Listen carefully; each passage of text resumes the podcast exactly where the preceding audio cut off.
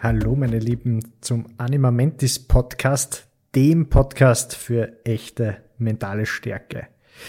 Ja, und heute habe ich wie sonst üblich keinen besonderen Gast für euch, denn ihr mit durchgerungen nach reiflicher Überlegung und habe mich entschlossen, einen Podcast mit mir selber zu machen und euch mit auf die Reise zu nehmen durch mein Leben, durch meine Hürden, durch die Freuden, aber auch die Tiefen, wie ich das so gemeistert habe und vor allem, was mich dazu bewegt hat, dass ich jetzt da bin, wo ich jetzt bin. Und ja, bevor wir starten, den Podcast, vielleicht einen kleinen Rückblick zur Historie. Warum habe ich den Podcast eigentlich gegründet?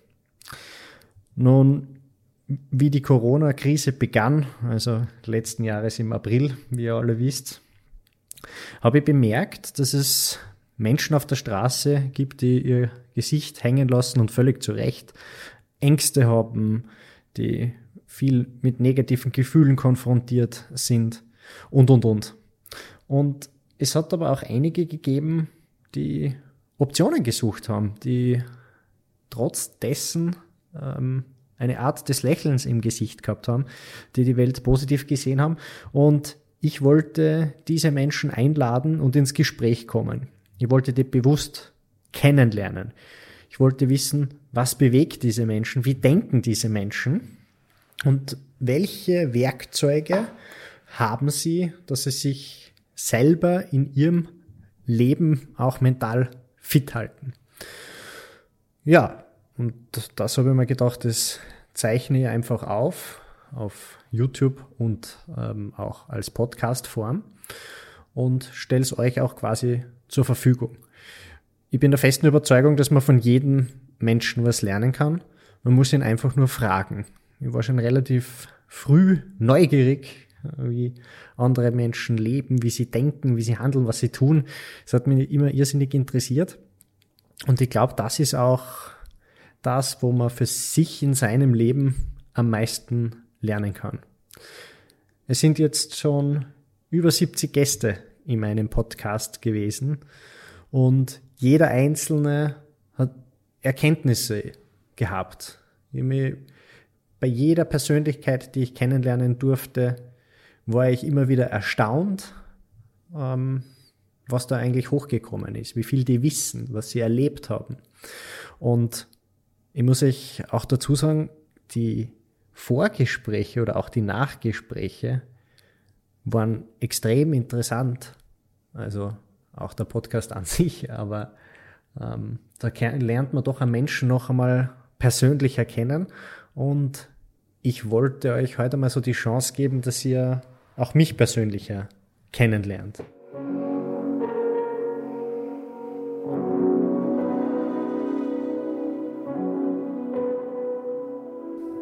Und vielleicht so zu dem, woher ich komme oder was ich gemacht habe.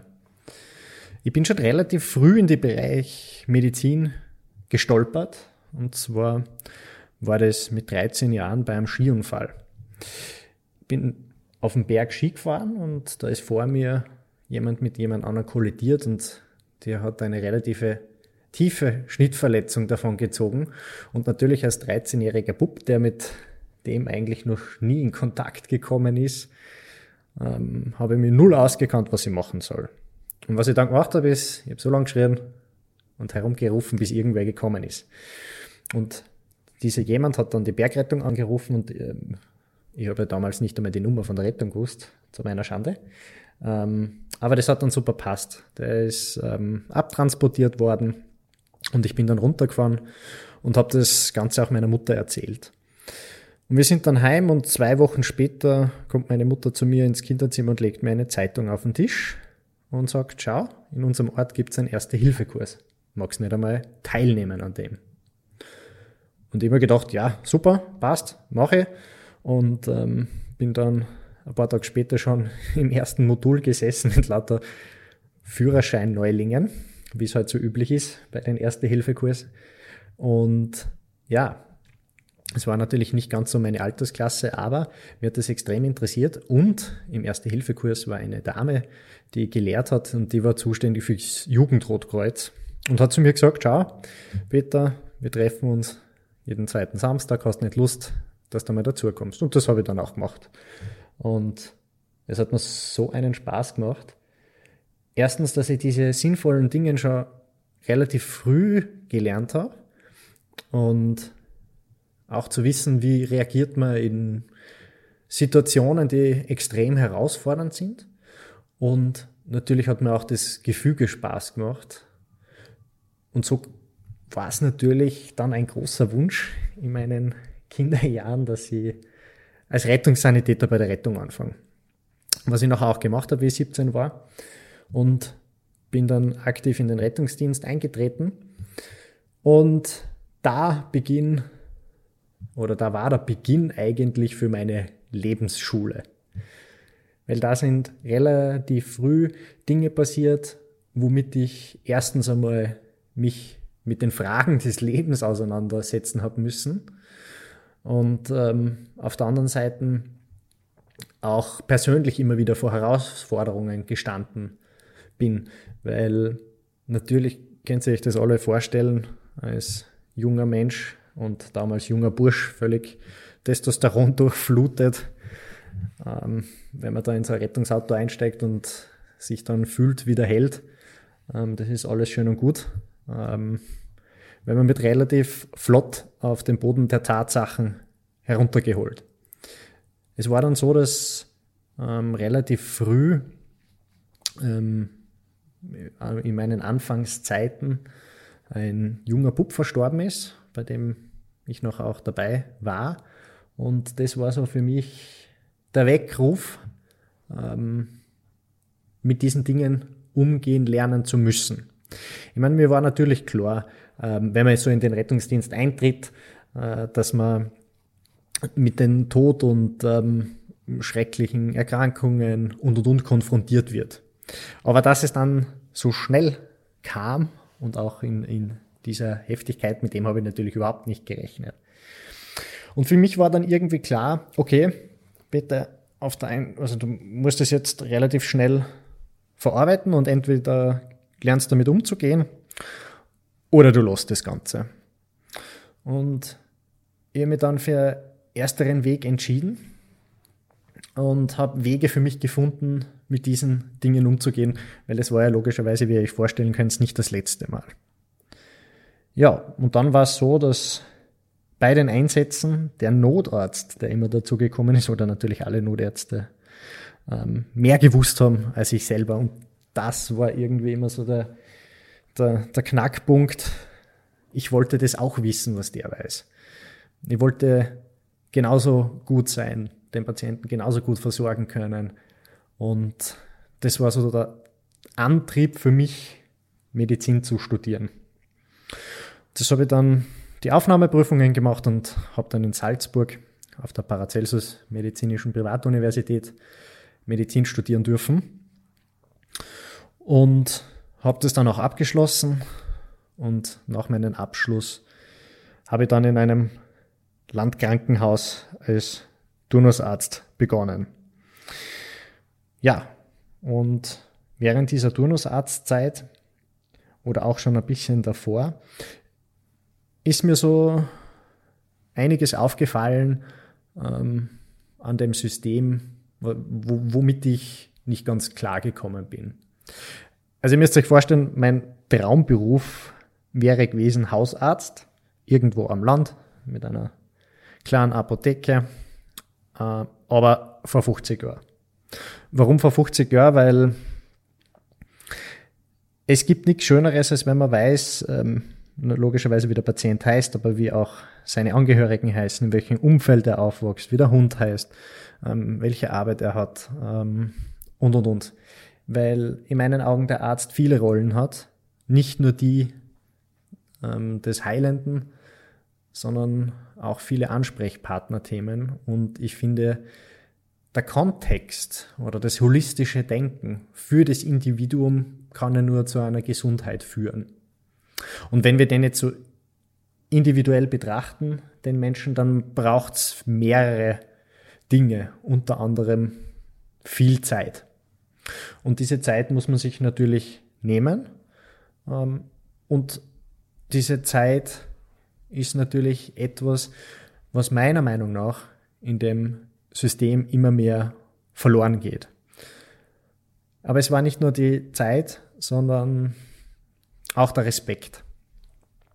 Wie Menschen behandelt werden, dass nicht immer die, die Heilung im, im Vordergrund steht, sondern auch oft das Monetäre und ähm, wie man auch mit den Menschen umgeht.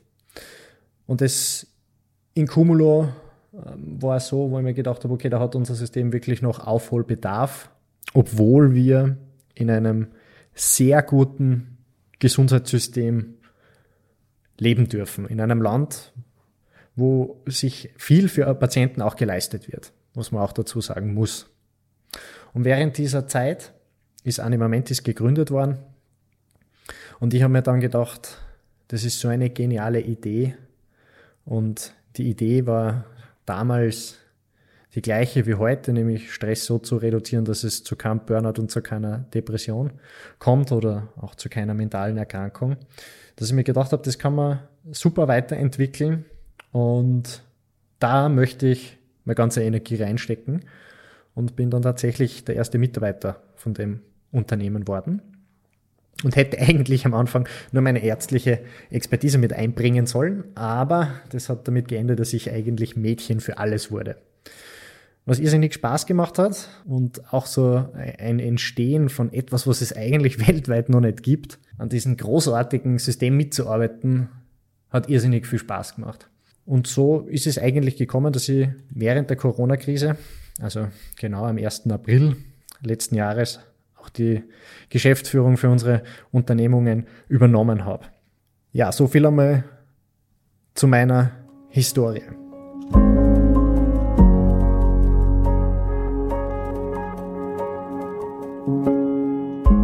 Vielleicht eine der größten Erkenntnisse, die, die ich gewonnen habe während dieser Zeit. Ich werde euch jetzt öfter für mich sehr persönlichen Erkenntnisse ähm, in Form von Solo-Podcasts mitgeben und hoffe natürlich, dass ihr einiges davon verwenden könnt. Wie gesagt, für, es ist etwas höchst Persönliches, es ist mein Werkzeugkasten, so wie ich die Welt sehe, Mittel, die ich mir zurechtgelegt habe, dass ich fit bleibe in meinem Leben. Und ich denke, da braucht jeder Mensch einen ganz individuell zusammengestellten Kasten. Und in jedem Werkzeugkasten ist sicher nicht das Gleiche drinnen. Aber es schadet manchmal nicht, so eine kleine Inventur zu machen und zu schauen, okay, sind diese Werkzeuge State of the Art, wie man so schön sagt? Kann ich die noch brauchen oder sind die aus vergangenen Zeiten? Und über vergangene Zeiten werden wir noch viel reden, weil vergangene Zeiten uns geprägt haben, unsere Glaubenssätze geformt haben und vor allem auch unser jetziges Handeln beeinflussen können. Aber bevor wir zu dem Thema kommen, möchte ich euch so ein bisschen, ich nenne es immer den, den, das Geheimnis hinter mentaler Stärke vorstellen. Warum Geheimnis? Weil ich denke, die Welt ist so, wie man sie sieht. Das ist jetzt so abgedroschen. Aber de facto ist es genauso.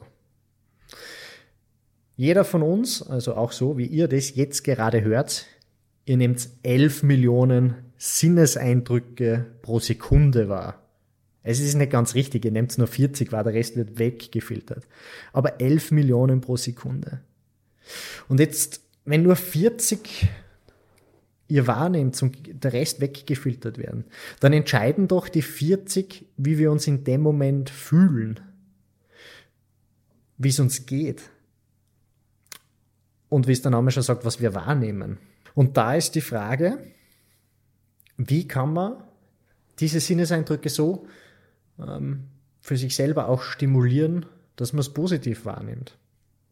Weil ich denke, wir haben diese zwei Möglichkeiten in unserem Leben, entweder positiv oder negativ zu sein. Das heißt nicht, dass jeder immer positiv sein muss und glaubt's mir, ich bin das auch oft nicht. Aber die Tendenz, die Summe aller dieser Dinge, die du im Leben erlebst und die du für dich mitnimmst, die muss positiv sein, aus meiner Meinung. Aber die Welt ist, wie du sie siehst, weil ich denke, alles beginnt mit dem ersten Gedanken. Wenn man sich jetzt so überlegt, alles beginnt mit dem ersten Gedanken, in was resultiert dieser Gedanke? Der Gedanke wird meistens oder eigentlich immer transformiert in ein Gefühl.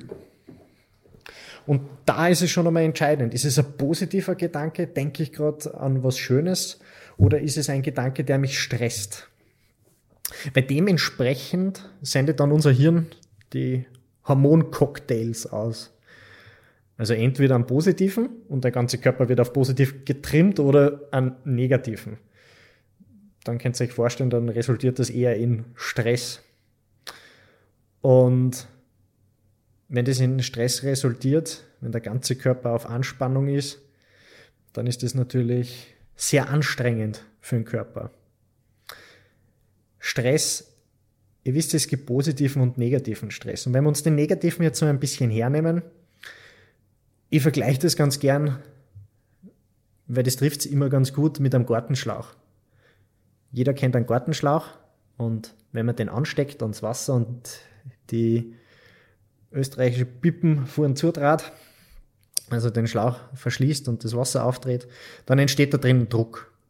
Und was jeder sicherlich schon gesehen hat, dass hinter der Pippen irgendwann einmal eine Ausstülpung anfängt sich zu bilden.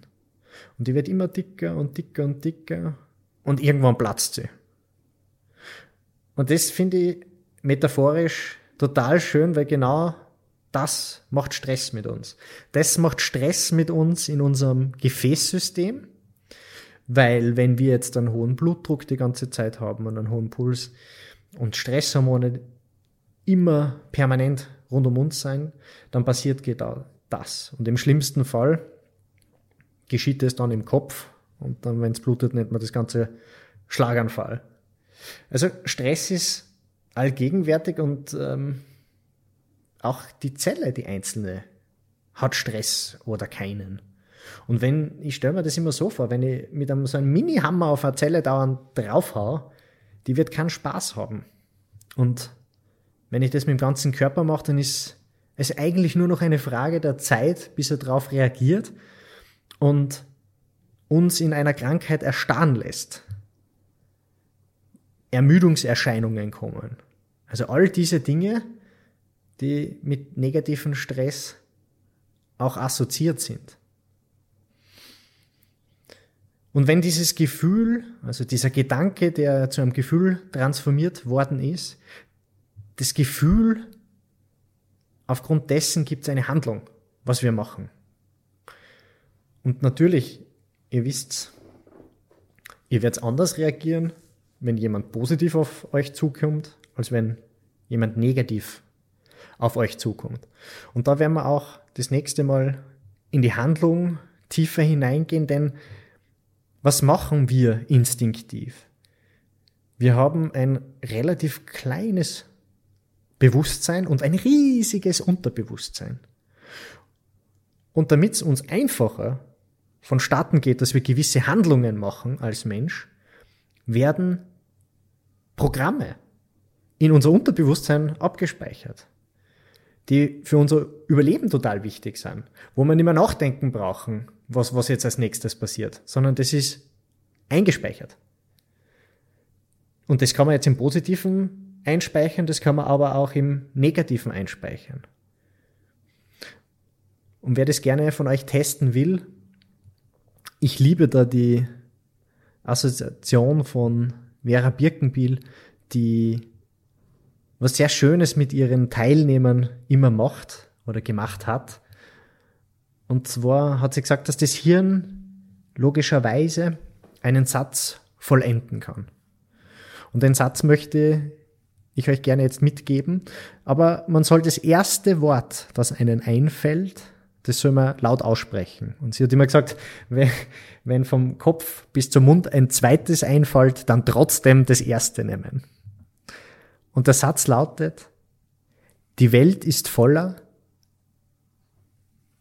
So, und das kann man jetzt positiv oder negativ beantwortet haben. Zwei Drittel aller Menschen beantworten das negativ. Und ich darf jetzt Ihre Studie auch zitieren. Auf Platz eins stehen die Idioten. Auf Platz zwei Zitat, Studie, die Arschlöcher. Und auf Platz drei die Egoisten. Und das ist eine schöne Übung, was uns unser Unterbewusstsein hervorspult. Weil das geht total schnell und wir antworten instinktiv auf etwas. Und sie hat das auch im Kontext von Mitarbeiterschulungen durchgeführt. Und da war die Anzahl derer, die das negativ beantwortet haben, viel höher. Also dieses, wie wir unseren Geist füttern, ist extrem wichtig. Wie, wie eingespeichert es ist. Und da kommen wir nachher auch zu den Themen, was die Programme betrifft, wenn wir die Programme auseinander pflücken und uns einmal anschauen, warum ist das eigentlich so? Ist es von einem Erlebnis das erste Mal gestartet? Oder ist es eigentlich gar nicht passiert und es wurde nur weiter erzählt und man hat es vorgestellt? Das Schöne an unserem Hirn ist, es ist dem Hirn völlig egal, ob es in der Realität passiert oder man sich das einfach nur einbildet. Also ob man es visualisiert. Es ist dem Hirn völlig egal. Das heißt, Dinge, die ich mir visualisiere, vorstelle, die werden für mich irgendwann einmal wahr. Und das kennt ihr vielleicht aus dem Umfeld. Aussagen, die jemand getroffen hat. Beim ersten und zweiten Mal ist es noch nicht wahr. Aber wenn es dir 10.000 oder 20.000 Mal sagt, dann auf einmal fängt man es auch als normal zu empfinden an und irgendwann einmal wird es für uns auch wahr. Also die Repetition, die Wiederholung von diesen Dingen schweißt sich in unser Hirn dann ein. Und deswegen ist es wichtig, was wir denken. Also passt auf, was denkt.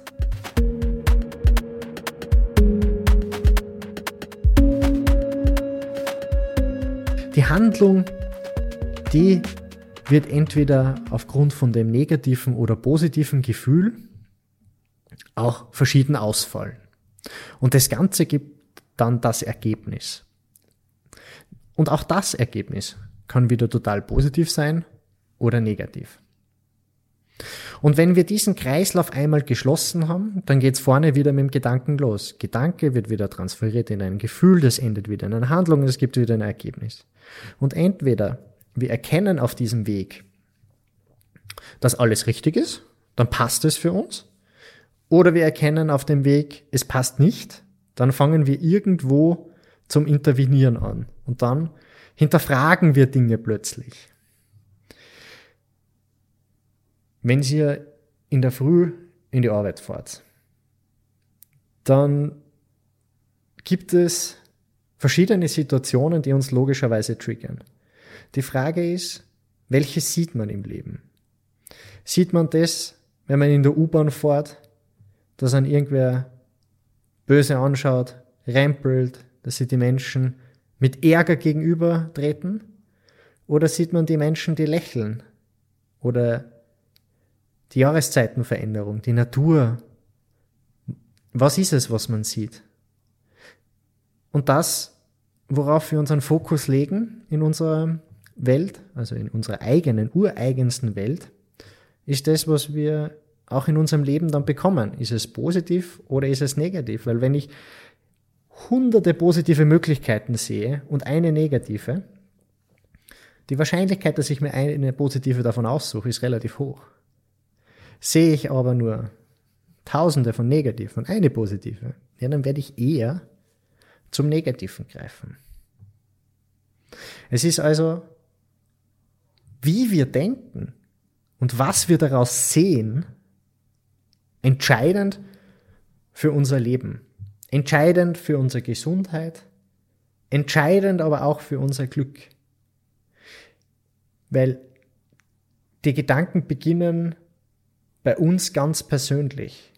Wenn man sich gewisse Fragen stellt, und ich gehe das nächste Mal auch auf die Fragen ein, die ich mir gestellt habe in meinem Leben und wie ich sie auch beantwortet habe, verschieden. Das heißt, wie ich damals über Dinge gedacht habe und wie ich jetzt über Dinge denke.